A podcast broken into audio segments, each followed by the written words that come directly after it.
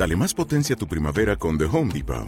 Obtén una potencia similar a la de la gasolina para poder recortar y soplar con el sistema OnePlus de 18 voltios de Ryobi desde solo 89 dólares. Potencia para podar un tercio de un acre con una carga. Potencia para recortar el césped que dura hasta dos horas. Y fuerza de soplado de 110 millas por hora. Todo con una batería intercambiable. Llévate el sistema inalámbrico OnePlus de 18 voltios de Ryobi. Solo en The Home Depot. Haces más. Logras más. ¿Qué tal? ¿Cómo estáis? Bienvenidos a un nuevo podcast de Auto FM. Soy Fernando Rivas y estoy encantado de compartir este ratito con vosotros. Aquí comienza Auto FM.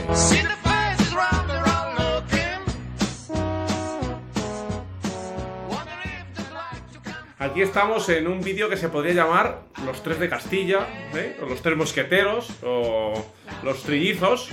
José Lagunar, Rafa Soto, ¿cómo estáis? Muy buenas, pues muy bien. Aquí con todos vosotros, fenomenal, como siempre. Un saludo a todos los que estáis ahí en transporte y movilidad, detrás de, vuestra pantalla, o los que nos estáis escuchando en Auto FM, en este ratito que echamos con Rafa, nuestro amigo Rafa Soto, de, hablando de transporte, hablando de camioneros, de camiones, de logística, bueno, de todo eso que, que nos interesa. Y vamos a hablar, vamos a arrancar, vamos a ir al grano ya, Rafa, vamos a hablar de, Tesla y ese, y ese camión eléctrico que parece que por fin es una realidad. Rafa, ¿te lo crees? Sí, correcto. Bueno, nos lo tenemos que creer porque, porque ya han entregado las primeras, eh, las primeras unidades y bueno, llevábamos eh, dos años de retraso en la entrega, pero al final ya se han entregado a la empresa Pepsi en Estados Unidos. Eh, yo creo que el futuro aquí en Europa cada vez está más cerca y por lo tanto debemos estar al tanto de las novedades porque antes o después van a llegar aquí y, bueno, mm, veremos que, que no es eh, nada malo.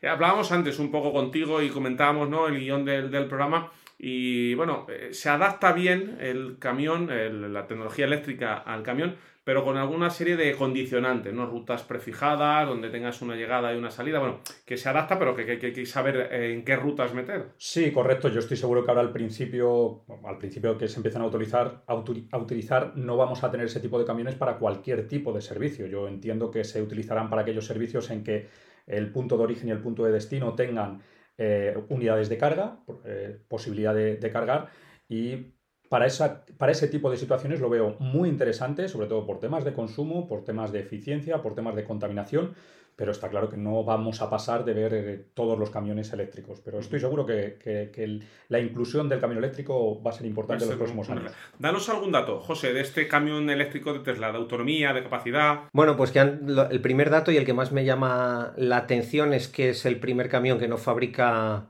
un fabricante de camiones, lo fabrica una empresa tecnológica que ha inventado un nuevo modelo de negocio en cuanto a la comercialización de coches y que eso ha hecho que se empujara toda una industria hacia la venta por internet y hacia acelerar el tema del coche eléctrico, con lo cual ese es el primer paradigma. El segundo es que dicen una cosa y tardan dos o cinco años en cumplirla, pero no pasa nada. Imaginaros que Scania o Mercedes-Benz en la parte de camiones diga que va a tardar dos años en sacar un modelo nuevo y en vez de dos tarda cuatro. Pues bueno, esas licencias sí que se le permiten a Tesla. Datos un poco más empíricos. Tiene una autonomía estimada de unos 800 kilómetros, aunque se supone que más adelante habrá otra versión con una batería un poquito más pequeña que va a tener 400 kilómetros de autonomía tan solo. En Estados Unidos tiene una capacidad de carga de 37.000 kilos. Luego te preguntaré sobre el tema de la carga y cuánto puede limitar o no los camiones eléctricos en España la carga. Y un dato que me ha resultado muy sorprendente. Tiene un coeficiente de rozamiento como el de un sub. O sea, es increíble, un 0,36, con lo cual es algo razonablemente aerodinámico para lo que estamos acostumbrados en el mundo del transporte. Es, es una cosa que a veces se nos, se nos olvida, ¿verdad? Tanto en coches como en camiones, el, el tema aerodinámico se está trabajando mucho ahora de la mano de la- del vehículo eléctrico. Sí, yo creo que con este paso que ha dado el eh, Tesla en este caso, eh, la, la gran revolución, aparte de la electricidad, es eso, la aerodinámica del camión. Estamos hablando que un camión eh, normal, eh, estaríamos hablando de un 0,70 coeficiente aerodinámico, estamos hablando de más o menos la mitad. Es una auténtica barbaridad y de ahí los consumos que, que son tan bajos, que luego comentaremos más o menos la autonomía, como has dicho, el, el tiempo que se tarda en cargar, pero creo que una de las claves es la aerodinámica. Una cosa muy curiosa es el tema de los espejos. Eh, los espejos actualmente, las primeras entregas que se han hecho en Estados Unidos han tenido que ponerle espejos porque en Estados Unidos no está permitido el uso de cámaras para, para, para, para los retrovisores, cosa Correcto. que en Europa sí que, sí que se puede y por lo tanto más aerodinámico será aquí en, en- en Europa. Así que yo creo que es una de las cosas importantes. Como curiosidad también, no se le ven los peldaños para subir al camión. Es decir, cuando abres la puerta es cuando ves los peldaños. Todos esos detallitos que normalmente a la gente de la calle no le damos mucha importancia, pero en tema aerodinámico es fundamental. Y que la aerodinámica puede marcar un punto de inflexión en cuanto al, al consumo. Lo- en, en principio, ese puede ser uno de sus puntos diferenciales. Cómo conseguir 800 kilómetros de autonomía con un camión cuando con los coches, con los turismos, todavía no se ha llegado a ese nivel de autonomía, ni siquiera el propio Tesla. Y mira que mete baterías grandes, de lo más grande que hay en el mercado. Parece un poco que desde fuera, ¿no? Eh, nuestros oyentes, nuestros eh, eh, personas que nos están viendo en, en YouTube pueden pensar que, que, bueno, que va un poquito reñido eh, toda la, la tabarra que les damos con el peso de las baterías que incrementa a los vehículos. En caso de un camión, cuéntanos un poco de esos 37.000 kilos que puede cargar. ¿Es, ¿Ese es un hándicap muy grande, las baterías en un camión? Bueno, lo primero que hay que ver, que todavía no hay datos eh, oficiales, es cuánto pesa realmente el- la cabeza tractora. Es algo que a mí me gustaría saber porque una cabeza tractora eh, normal ronda desde los 5.000 hasta los 7.000 kilos más o menos. Y lo que sí que nos gustaría saber es cuánto pesa esa cabeza tractora para poder saber, saber cuánto le podemos cargar. Eh, Claro. Tesla habla todo, en todo momento de 37.000 kilos. Pero esos 37.000 kilos a mí me gustaría saber cuál forma parte del camión y cuáles forman parte de la carga. De la carga eso, útil. Es, eso es algo importante. Eh, yo espero que no sea tan, eh, tan diferente la tara de una cabeza tractora normal a la de Tesla. Espero, pero repito que es algo que, que desconocemos. Y, y lo más importante, el tema de la capacidad de carga que tienen estos vehículos, que a mí me ha sorprendido el que se pueda cargar una batería en eh, 30 minutos el 70% de la batería. Creo Bueno. que es el dato. Sí, a ver, ese es el dato. Pero otra cosa es si en España hay algún enchufe en el que realmente se va a poder cargar con esa potencia sin que una comunidad eh, autónoma entera se quede sin electricidad. Ya. o sea, una cosa es el plano teórico o incluso las infraestructuras que pueda haber en Estados Unidos en ciertos puntos y otra cosa es la realidad que tenemos en Europa o en España. ¿eh? Bueno, también se está trabajando mucho en la línea de las baterías sólidas para una mayor eh, carga y un tiempo de, de carga más, más corto, con lo cual imagino que irán por ahí, por ahí los tiros y también habrá que saber, Rafa, la autonomía eh, de esos 804 kilómetros en función del ritmo que vayamos. No sé, en un camión, todos nuestros oyentes que no son del sector, en un camión se nota mucho el- el- el- la carga, es- incide muchísimo sobre el consumo. A ver, en un camión normal, Normal. sí. Eh, estaremos hablando de más o menos un 30% más de consumo mm, de ir vacío a ir cargado. Bueno, y la orografía. Correcto, es una Es de que las cosas España, importantes. España tenemos un país muy, muy montañoso, creo que es el segundo más montañoso de Europa, o con las carreteras más escarpadas de Europa, con lo cual, ojo, que no es lo mismo tirar en una llanura de Estados Unidos Correcto. a subirte a hacer un viajecito a Galicia, y si te tienes que ir a un pueblecito de Galicia, ya ni te cuento eso, lo hacia arriba que tiene que pegar en algunas partes. Yo creo que en eso tenemos que esperar a ver cuáles son los resultados reales. Es decir, como decía José, ahora mismo estos resultados son teóricos, es decir, de pruebas. Es como cuando sacan en una revista los datos de pruebas de un vehículo, luego hay que verlo en la realidad. Hay que verle también a las diferentes temperaturas. Eh, no gastará lo mismo la batería si estamos a 0 grados que si estamos a 30 grados. Hay que ver muchas cosas. Una de las cosas que a mí me sorprende es la aceleración. Es verdad que cuando compramos un camión en ningún momento piensas en la aceleración. Pero José, danos el dato, cuánto, eh, con el vehículo en vacío, cuánto tarda en ponerse de 0 a 100. De 0 a 96 kilómetros por hora declaran 20 segundos. Me parece mm, En el sorprendente. deportivo. Eh, sí, totalmente. O sea, no sé si es que luego pretenderán hacer carreras de aceleración en camiones. Una cosa, o- ese, ese dato, José, ¿es cargado o vacío? ¿Solo tienes un dato? Pues ya solo, te digo, vale. solo tengo un dato y estoy seguro que es en vacío. Eh, No, no, no, no. Ese dato es encargado. Ese dato son con 37.000 kilos. Sí. De 0 a 100 vacío tarda alrededor de 6 segundos. O sea, Madre mía. Me parece increíble, Increíble. Pero es que es más que un coche utilitario. Tiene que sea, ser muy deportivo sí, estar sí. en torno de los 10 segundos el 0 a 100 un coche Yo normal. Te lo preguntaba además porque el otro día cuando vi los datos y veía que había dos datos de aceleración me sorprendió. Y claro, que repito que cuando compramos un camión de, de mercancías nunca estás pensando en la aceleración que tiene, pero que pensemos que estamos hablando de una aceleración... Bueno, el- no sé si lo hemos dicho, se llama Semi. El Tesla, el modelo del camión se llama Semi. A lo mejor luego es que va a haber carreras de aceleración con estos, con estos camiones Semi. O sea que puede ser por eso, va por ahí lo de la aceleración. Hemos hablado de autonomía, estamos hablando de aceleración. Danos algún dato de consumos. Bueno, pues declaran que va a gastar unos 125 kilovatios hora a los 100 kilómetros. Para poner un orden de magnitud, un turismo normal eléctrico gasta entre 20 y 30 kilovatios hora cada 100 kilómetros. O sea que estamos hablando de 4 o 5 veces más que los consumos que conocemos ahora mismo de los turismos eléctricos. Ojo, pero con 37.000 kilos, que por cierto, aquí en Europa, en España, vamos, en Europa no sé, en España, una cabeza tractora normal puede tirar de 37.000 kilos. Por poder tirar sí, pero tenemos una legislación de pesos y dimensiones que lo que dice es que la suma del vehículo, eh, de lo que pesa el vehículo más lo que cargas, en función de los ejes que lleves, puede variar entre 36 y 40 toneladas, entre 36 y 40.000 kilos, con, alguna pequeña diferencia de si se dedica a transporte multimodal, que incluso puede llegar a 42 y 44 toneladas. Pero es cierto que ese tema de los pesos, tenemos que tener en cuenta que aquí tenemos una normativa diferente y también que entiendan los, nuestros oyentes cuando hablamos de las eh, aceleraciones o de medidas que, nos dan desde Estados Unidos, las velocidades en Estados Unidos de camión depende de los estados, pero normalmente ronda los 105 km por hora hasta los 130 km por hora para camión. Camión. Aquí en, eh, en Europa estamos hablando de que en la mayoría de, de, sitios se puede circular hasta 90 km por hora. Entonces, incluso esa aceleración de la que hablábamos de 0 a 100, aquí no la vamos a poder eh, ver porque a 90 km por hora el limitador cortará. Entiendo que también habrá tacógrafos en estos vehículos de Tesla, ¿no? A ver, eh, en principio sí, porque realmente cuando hablamos de la conducción autónoma tenemos que tener en cuenta que los vehículos vienen preparados para esa conducción autónoma, pero hay que adaptar las legislaciones y por lo tanto yo creo que veremos primero los vehículos conduciéndose de una manera eh, más tradicional, es decir, que sea el, conductor el que maneje todo y a lo mejor en unos años modifiquen la legislación y entonces ya sea el vehículo el que controle absolutamente todo o el 99% de las, de las cosas, pero sí. Mm, eso yo creo que va un poco ligado con el concepto ya no solo legislación, sino seguridad vial. A mí hay una cosa que me llama bastante la atención.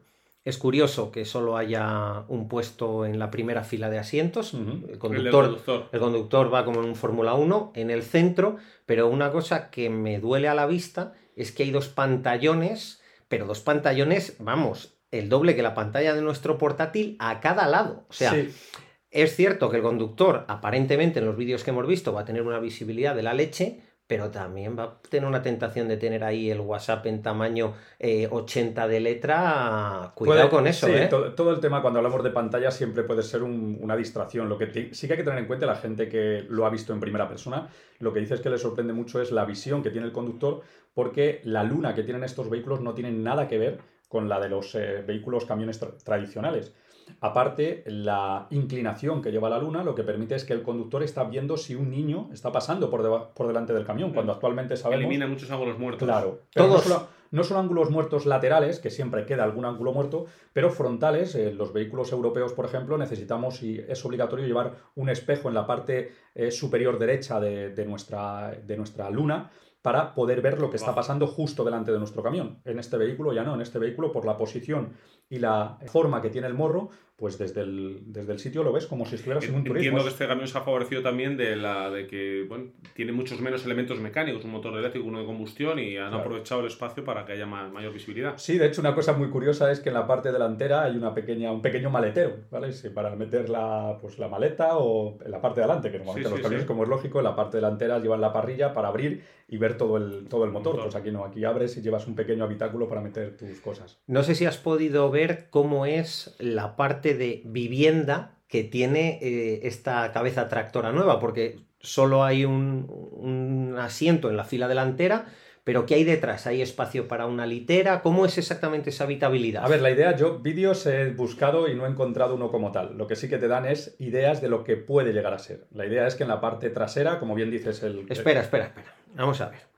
O sea, se supone que ya hay algunos rodando de verdad. Se supone que esto es una empresa tecnológica, que vende por internet y me estás diciendo que todavía no hay un vídeo del interior de ese camión? Yo no lo he visto. a ver si luego vamos a discutir si al final hemos llegado a la luna o no, o ha sido un montaje de Hollywood. A ver, es posible que alguna persona que nos esté viendo nos diga, oye, pues yo sí que tengo un vídeo y nos ponga el enlace, os lo agradecemos un montón, pero yo he visto vídeos eh, de la presentación, etcétera, y de la parte de la, eh, de la cama que, llevan la mayoría de los camiones, yo no he visto nada. Repito que sí que he escuchado y sí que he visto que la idea es que en esa parte trasera, aparte de ir un, eh, un posible segundo conductor, haya un habitáculo muy grande porque además en Estados Unidos están acostumbrados a habitáculos muy grandes que tienen un espacio muy importante para vivienda, pero yo no, lo he visto todavía. Bueno, pues vamos a quedarnos con eso. Siempre con Tesla pasan estas cosas. Me has dejado la maldad, ¿no? De... Por si acaso es mentira. Siempre, José, esa es, tu parte. Y lo que, no, lo que te quería preguntar, José, ¿crees que es una cosa que a ti te ofrece menos confianza, el que sea una empresa tecnológica, como hemos hablado con los coches, la que haga un camión, pero el camión es que es un sector todavía más específico que el coche? Bueno, no es una cuestión, yo creo que de confianza o de desconfianza. Estamos evolucionando tecnológicamente y a nivel económico a una velocidad que a veces es difícil de asimilar y esto es lo que hay. Eh, veremos si gracias a esto los fabricantes de camiones se ponen literalmente las pilas, pero la realidad es que ya hay fabricantes de camión tradicionales que están implementando en sus cabezas tractoras normales eh, baterías para que vayan para que puedan ser 100% eléctricos, pero sin ese elemento disruptivo de diseño, de coeficiente de rozamiento, etcétera, etcétera. A mí no me da miedo que Tesla se meta en esta industria, sobre todo porque es una industria, igual que la del automóvil, que está muy regulada. Entonces, cuando algo está muy, muy regulado, pues hombre, eh, los ingenieros tienen cierta libertad, pero no tanta como nos imaginamos los usuarios de a pie, con lo cual a nivel de seguridad no me, no me da miedo. Mm, Rafael, aunque carecemos de muchas informaciones, de muchos vídeos, si, nos comentabas antes que cuando es algún caso en España de, empresas que ya tienen, eh, han echado sus cálculos y están con idea de, sí, de lanzarse. Sí, por supuesto. Al final hay que pensar, creo que no hemos dicho el precio que tiene este camión y el precio es... ¿Pero se sabe seguro? Sí, eh, por lo menos en Estados Unidos. El, el precio allí son 150.000 dólares, que al cambio más o menos son unos 143.000 euros y estamos hablando de una cabeza tractora normal o un poquito elevada, un poquito top, estaríamos hablando desde 90.000 hasta 110, 120.000 euros. Por lo tanto, es verdad que no se va mucho en, precio. Eh, yo estoy seguro que las empresas eh, lo empezarán a probar y a utilizar en determinados puntos y en función de cómo vaya funcionando lo utilizarán o no. También yo quiero avisar a la gente que es importante que no tardando mucho o, en un periodo medio de tiempo nos encontraremos con el primer accidente de este vehículo. ¿vale? Eso hay que estar preparados pero tenemos que tener en cuenta que cuando salgan las noticias saldrá a nivel mundial. Quiero que sepan nuestros televidentes y, nuestros oyentes que accidentes de camiones, por desgracia, ocurren todos los días, no en el mundo, eh, en todos los países. Entonces, pero siempre este tipo de noticias, pues igual que cuando ocurrió con la primera conducción autónoma de turismo, pues salió en todos los, los informativos a nivel mundial. Bueno, pero no salieron los primeros accidentes, porque, por ejemplo, el coche autónomo de Google lleva registrando en el estado de California desde hace un montón de años todos los incidentes que iba teniendo por normativa tenían que estar registrados y esos no han llegado a la opinión pública. Curiosamente, a la opinión pública y sobre todo a los medios... Eh, europeos llegan ciertos accidentes. Ciertos accidentes, pero evidentemente es más fácil que llegue un accidente con, eh, personas eh, fallecidas o con personas heridas graves que cuando son accidentes que no implican ese tipo de temas. Pero hay que ser conscientes de que la administración americana lleva registrando accidentes e incidentes de coches con conducción autónoma en, temas de prueba, pero muchos años, ¿eh? O sea, muchos, muchos años. Quería también eh, sacar el tema de la conducción autónoma que habéis empezado vosotros, eh, también para el mundo del camión, rutas prefijadas, quitarle trabajo al conductor puede ser el, futuro, sin duda. A ver, el futuro, pero yo siempre digo, y una cosa que ha dicho Elon Musk de, Tesla, es que estos camiones lo van a, poder conducir personas sin formación. Yo ahí no estoy nada de acuerdo, estoy seguro que es un mensaje comercial, un mensaje que, da a la opinión pública para que vean que es un que se maneja muy fácil, pero yo lo que digo es que el conductor va a tener una formación distinta a la tradicional, es decir, va a tener que manejar distintas cosas, y yo la asemejo con un piloto de avión o un piloto de tren. Yo iría un paso más atrás. Cuando Tesla habla de autopilot, no es un autopilot, es un coche autónomo nivel 2, ni siquiera autónomo nivel 3. Y luego está el nivel 4 y el nivel 5. En los camiones pasa exactamente lo mismo. Cuando Tesla habla, o prácticamente cualquiera, a nivel de marketing habla de conducción autónoma, ojo, ¿a qué tipo de conducción autónoma nos estamos refiriendo? Yo entiendo que la realidad y durante muchos años va a ser una conducción asistida. O sea, hadas más o menos desarrollados en los que sí o sí hay volante y sí o sí hay un montón de funciones y un montón de situaciones, la inmensa mayoría, en las que el conductor tiene que ser el responsable y el que tenga el control del vehículo. Hmm. Otra cosa es que en una autovía determinada esté todo muy bien prefijado, que ya hay autovías así, por ejemplo, en Alemania, y ahí el conductor simplemente tiene que ir sentado en el asiento y si le da un aviso el camión, pues hacerse con los mandos, o si no el camión se detiene.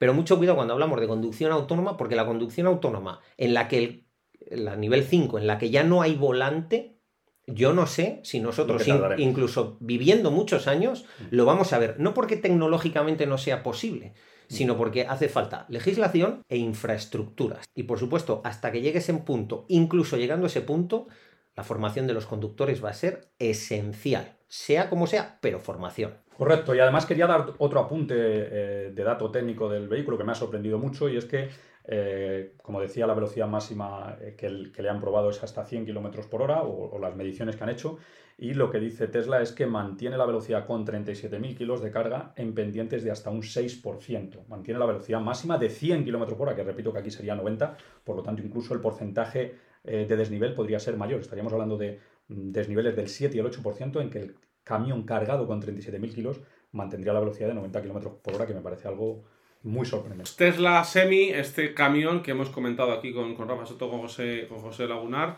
Y si no tenéis nada más que aportar, vamos al siguiente tema, José. Vamos al siguiente tema, pero va muy hilado con, este, con todo esto que estamos hablando. Pues dinos. El día 1 de diciembre nos invitaron al 45 aniversario de la Confederación de Empresarios Españoles de Estaciones de Servicio, CEEES.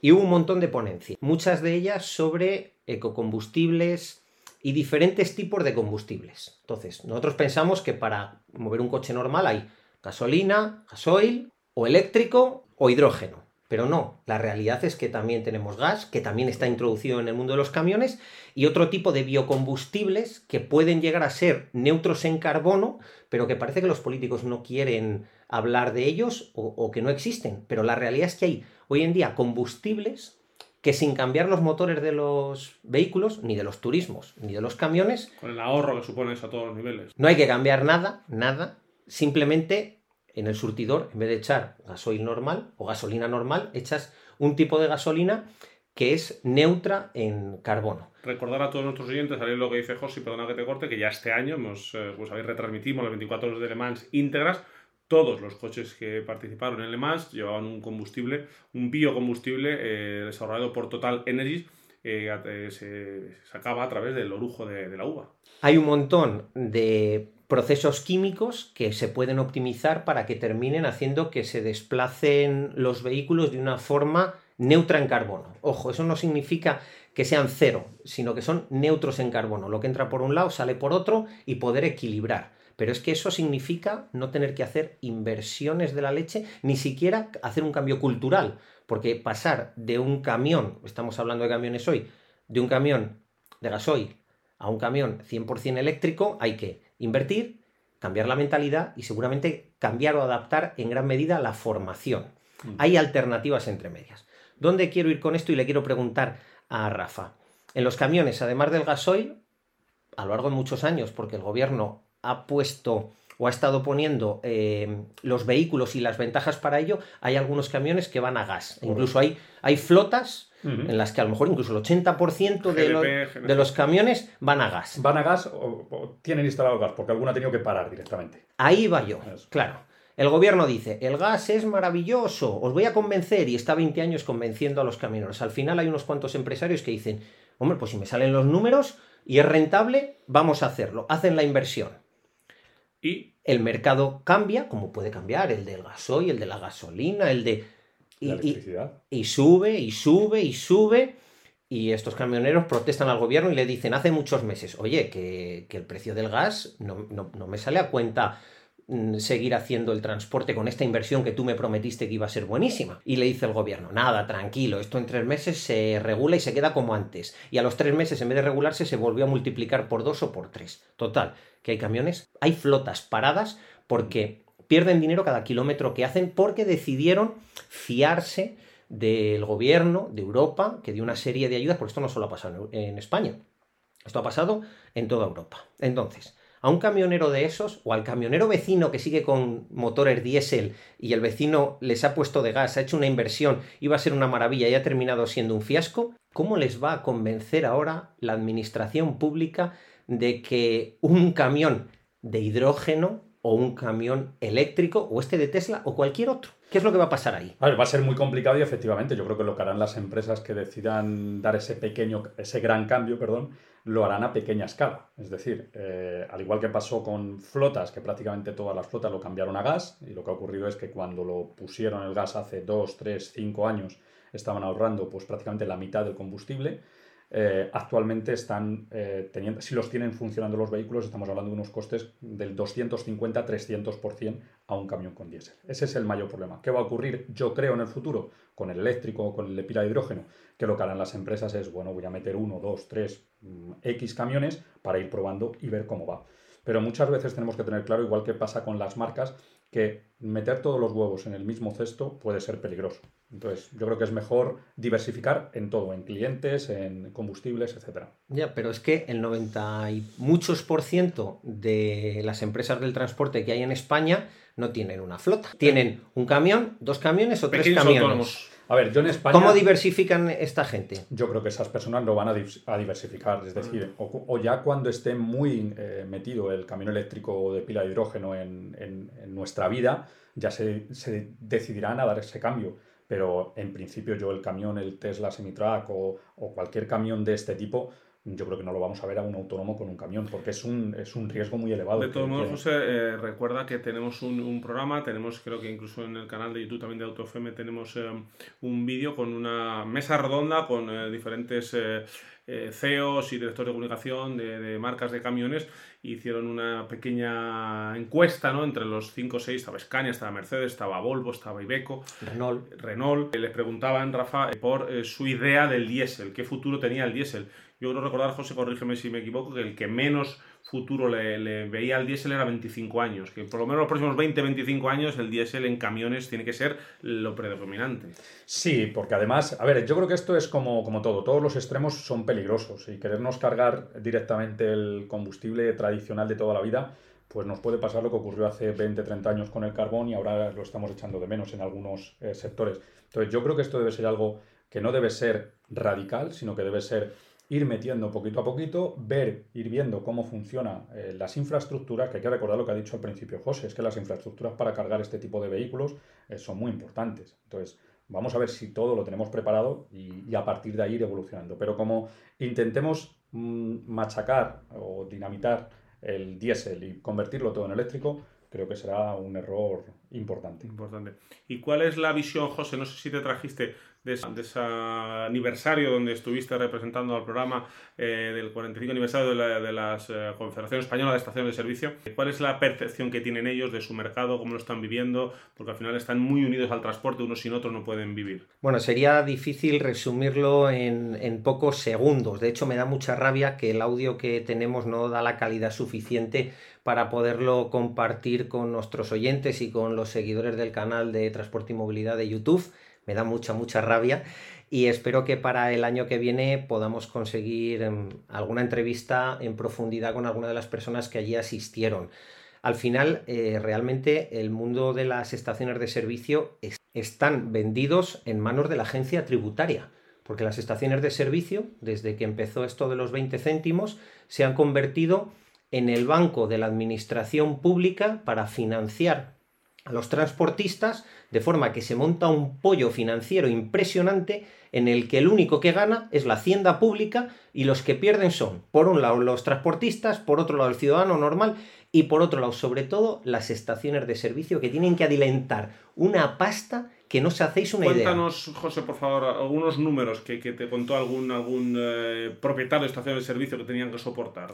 Pues mira, esto se celebró el día 1 de diciembre del año 2022 y un empresario que tenía cinco estaciones, que tiene cinco estaciones de servicio, nos decía que a él en ese mismo día, en teoría, la Hacienda Pública le tenía que devolver 430.000 euros, que por supuesto no le iba a devolver y que no contaba con que se les devolviera, en el mejor de los casos, hasta el día 15 o día 16. Pero como ya estamos en Navidades, que no le pillaba en absoluto de susto que esto no se lo devolvieran hasta enero del año 2023, ya después de Reyes. Estos números que dice, wow, 400 y pico mil pavos, pues si le tienen que devolver 400 y pico mil pavos es que gana una fortuna. Pues no, no gana una fortuna. Realmente esto le supone un problema, le supone haber cambiado a él y a todos. He puesto el ejemplo de esta persona con la que pude hablar un poquito más. Haber tenido que implementar un sistema, un software nuevo, haber formado a todos los empleados que tiene y tener abierta una línea de crédito extra, porque si no llegan las nóminas y no hay liquidez para pagar las nóminas. Si no llegan los impuestos y no hay liquidez para pagar los impuestos. Y no me extrañaría que dentro de unos meses o de unos años haya un tribunal europeo que condene a la hacienda pública no solo a devolver a, a las estaciones de servicio el dinero que todavía las deba, sino a pagarlas o a satisfacer de alguna forma todo esto que está haciendo la hacienda pública de forma cuando menos alegal con las estaciones de servicio. Pero lo más importante de todo, que esa es la parte un poco más negra. La parte un poquito más blanca que yo descubrí es que yo no sé dónde pensáis vosotros que el día de mañana se va a repostar la energía que sea. Me da igual. Pues debería ser por la capilaridad y por, el, y por, por la experiencia en las estaciones de servicio. ¿Tú dónde crees que sea? Lo normal sería eso. Sea biodiesel, sea diésel, sea hidrógeno, sea electricidad, porque es que las estaciones de servicio, su propio nombre lo dice, son de servicios, servicios, y ya no es solo que repongan el combustible que sea, como si es un enchufe para cargar electricidad. Es que al final tienes unos baños, tienes unas instalaciones, tienes una cafetería, eh. un restaurante, pero ¿dónde vamos a poner enchufes para los camiones eléctricos si luego no hay una cafetería? ¿Tú te imaginas? O sea, y es que lo estamos viendo y parece un poco kafkiano porque a lo mejor quien se va de vacaciones en un turismo, de repente se encuentra un supercargador de Tesla con 20 puestos y se pone una familia a hablar con otra. Pero claro, cuando está, tú estás, imaginemos, llevando animales vivos en verano y el camión, por la circunstancia que sea, que hay un millón de circunstancias y de cosas que se complican, tienes que hacer una parada extra, ¿dónde la vas a hacer? ¿En mitad de un llano allí donde no hay ni con quién hablar ni dónde tomar un café? ¿O la vas a hacer en una estación de servicio, que ya que tienes que parar media hora, 40 minutos o dos horas, que por lo menos haya servicios alrededor? Bueno, para eso hay unos fondos europeos que esperemos que en los próximos años se dediquen a lo que se tienen que dedicar y es precisamente un compromiso tanto de la Unión Europea como del Gobierno de España es hacer áreas de servicios seguras para los conductores profesionales. Que yo esa palabra o esa frase llevo años escuchándola, pero todavía eh, no he visto... eh, hay cuatro áreas eh, importantes en Te España. estás viniendo muy arriba. O sea, hemos pasado de que los camioneros puedan enchufar un camión eléctrico a que se puedan tomar un café a que ya sea segura. No estamos disparando muy arriba, Rafa. Bueno, pero es donde tenemos que intentar llegar para, para quedarnos un pasito por atrás, pero siempre tenemos que ir a ese tipo Una de... anécdota que nos contaba hace bien poco en, en el eh, octavo foro Nissan de la movilidad sostenible, que tenéis también un podcast en, en AutoFM contándolo en detalle, es que eh, bueno, las estaciones de servicio también eh, están obligadas a partir de X litros de, de- de venta al año en tener un punto de recarga con inversiones eh, pues que a veces son mm, grandísimas y que muchas veces incluso eh, como la ley pone que tienen que tener instalado eh, un punto de recarga muchas veces está en el punto, pero no está enchufado a la red por lo, lo que supone de baja rentabilidad, porque lo que pone la ley es que tengan, no que esté eh, dando servicio. Y hay algunos que quieren enchufarle, pero los trámites administrativos son de un año, un año y medio o dos años, y ahí está todo montado a falta de que el chispas haga clic, pero el trámite administrativo no llega. Oye, eh, eh, muy rápidamente, Rafa, ¿cómo está el tema de los, eh, de la ayuda a los céntimos eh, para el combustible para cada 2023? Bueno, pues por ahora lo que se está escuchando primero, las ayudas directas que se dieron unas en marzo y otras eh, se aprobaron en agosto, se están cobrando en este mes de diciembre. La verdad que está ¿Pero se están cobrando? Sí. Ah, bueno, sí. hombre, entonces, joder, Sí, sí, sí, no os oye, quejéis. No, no nos podemos quejar. eh, se prevé que antes del 31 de diciembre todos eh, los transportistas la cobren. Eh, por cierto, si alguien no la cobra debe de, de reclamarlo. Creo que es a partir del 31 de diciembre, pero se están cobrando. Y lo que se prevé es que la ayuda famosa de los 20 céntimos, la bonificación de los 20 céntimos, lo que se está escuchando por parte del gobierno es que es posible que la retiren a nivel general, pero quede para los sectores que, eh, que utilicen mucho combustible y uno de ellos sería el transporte. Entonces, esperemos que esas palabras eh, se cumplan y el transporte siga teniendo esa bonificación de los, de los 20 céntimos. Eres un optimista nato. Eh, Lo sabes. El día 1 de diciembre, la Confederación de Empresarios Españoles de Estaciones de Servicio no tenían constancia de qué se iba a hacer a partir del día 1 de enero. Nos dijeron que bueno, que eso de que se mantenía para el transporte, pero no para el usuario normal, o que sí para rentar bajas y no rentar bajas, que ellos no sabían cómo les iban a hacerlo controlar, que ellos por supuesto no son ni inspectores de Hacienda, ni inspectores de la Seguridad Social, y que a ver qué se iba a inventar el gobierno, porque a lo mejor tenían que volver a cambiar otra vez todos los software para incluso meterse en un lío de protección de datos y ver a ver si quien va a echar es autónomo, no es autónomo, qué CNAE tiene, qué CNAE no tiene, está en el paro, no está en el paro, porque el titular del, mm, el titular del político es facilísimo. Las rentas bajas van a tener descuento. ¿Quién va a buscar quién son las rentas bajas y quién va a soportar esos 20 céntimos durante un mes, dos o los que les dé la gana al gobierno, las estaciones de servicio. Yo como curiosidad estamos hoy grabando esto mediados de, bueno, primeros mediados de, diciembre y como curiosidad, si os dais cuenta, hoy por ejemplo yo he visto el precio del, del diésel a 1,74 cuando hace tres meses lo teníamos a 2, 2,01, 2,02, estamos hablando de 30 céntimos más barato. ¿eh? Entonces, a mí no me llamaría, no me sorprendería demasiado si acabamos el año a un precio de en torno a, lo que tenemos ahora, en torno a un 1,70, y por lo tanto el gobierno diga, se acabó la bonificación para todo el mundo, que ahora mismo ya lo estáis pagando al precio que lo pagabais cuando estaba a 2 euros y, teníais la bonificación de los 30 céntimos. Vamos a ver lo que ocurre, quedan muy pocos días y... Y muy poco tiempo para unas elecciones y luego a final de año otras. Cuidado que a lo mejor hay empresarios, porque una cosa importante, igual que los transportistas, la inmensa mayoría de las empresas son pequeñas pymes, que es un autónomo, un autónomo y dos trabajadores o tres autónomos, tal.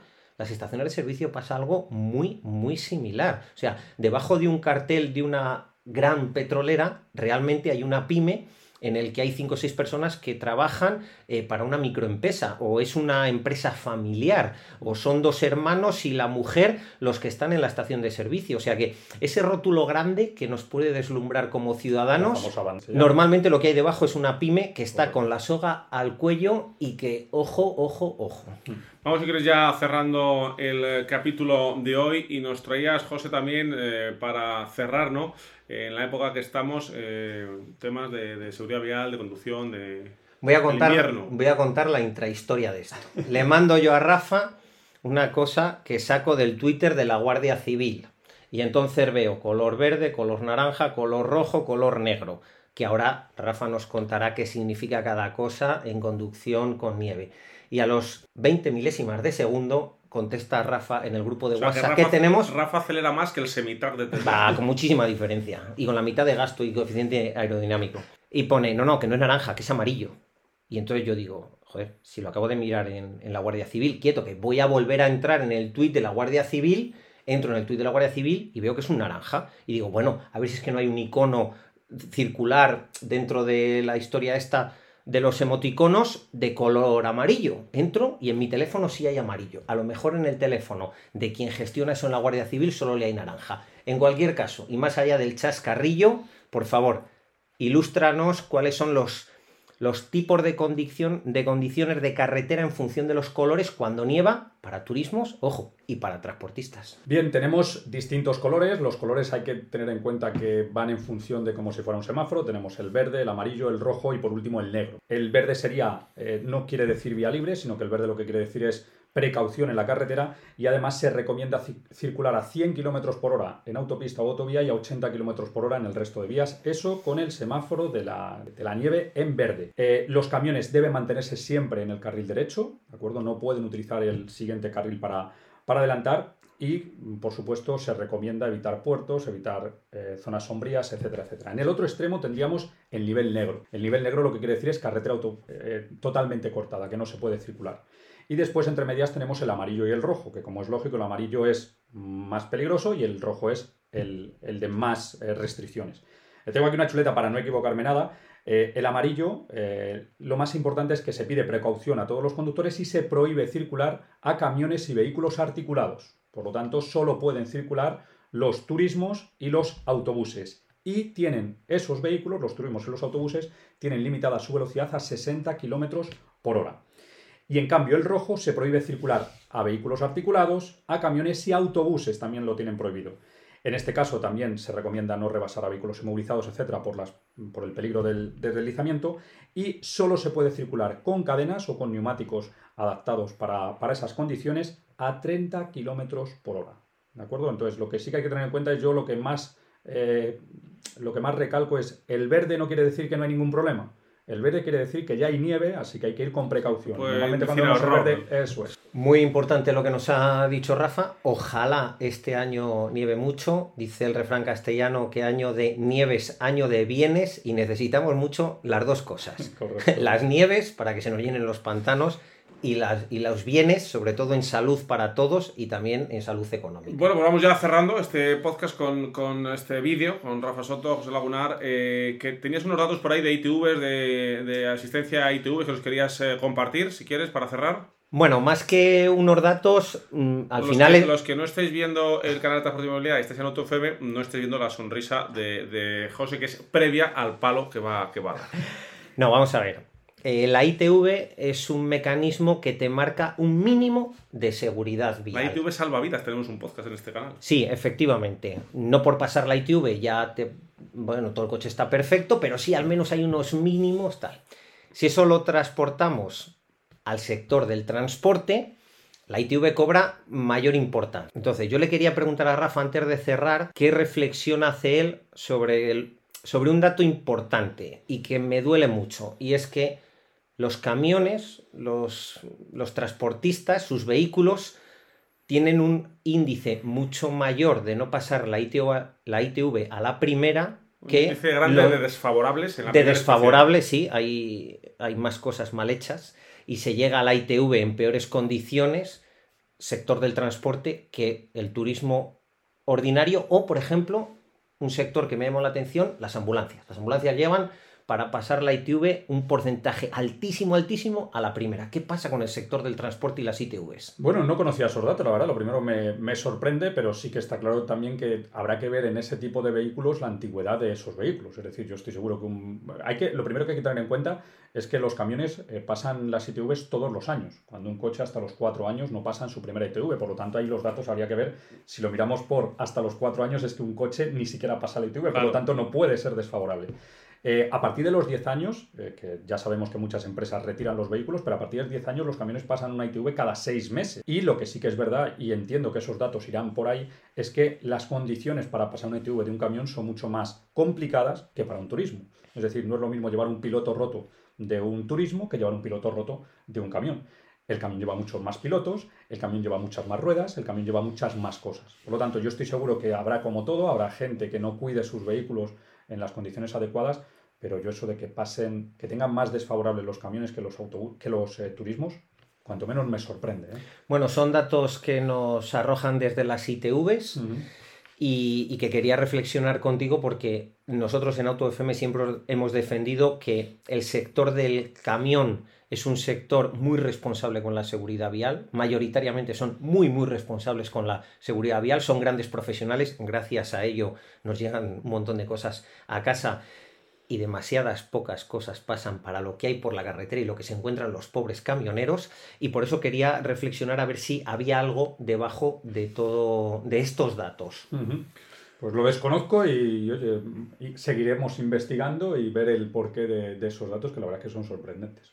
Rafa Soto, Transporte y Movilidad, muchas gracias por este ratito, eh, que nos sentamos un ratito y nos pueden dar aquí eh, una hora hablando de, de camiones, de movilidad y, de, y sobre todo el futuro, que está muy interesante hoy. Sí, correcto. Muchas gracias a vosotros. Ya sabéis que cuando estamos a gusto pasa el tiempo volando y, y nada, encantado de estar con vosotros. Bueno, José, una ración de información y una ración también de análisis y de crítica, que siempre es tu especialidad. Pero si yo no critico nada. Bueno, vamos a dejarlo en que abres los ojos de, de mucha gente. Que no, no, que no, para nada. Será mentira. Bueno, y yo hoy me he hecho un poquito más grande porque estoy aquí entre estos dos fenómenos. Fernando Rivas les saluda y les eh, anima a seguir Auto FM y Transporte y Movilidad. Lubricantes Total te ha ofrecido Auto FM. Lubricantes Total. Mantén tu motor más joven por más tiempo.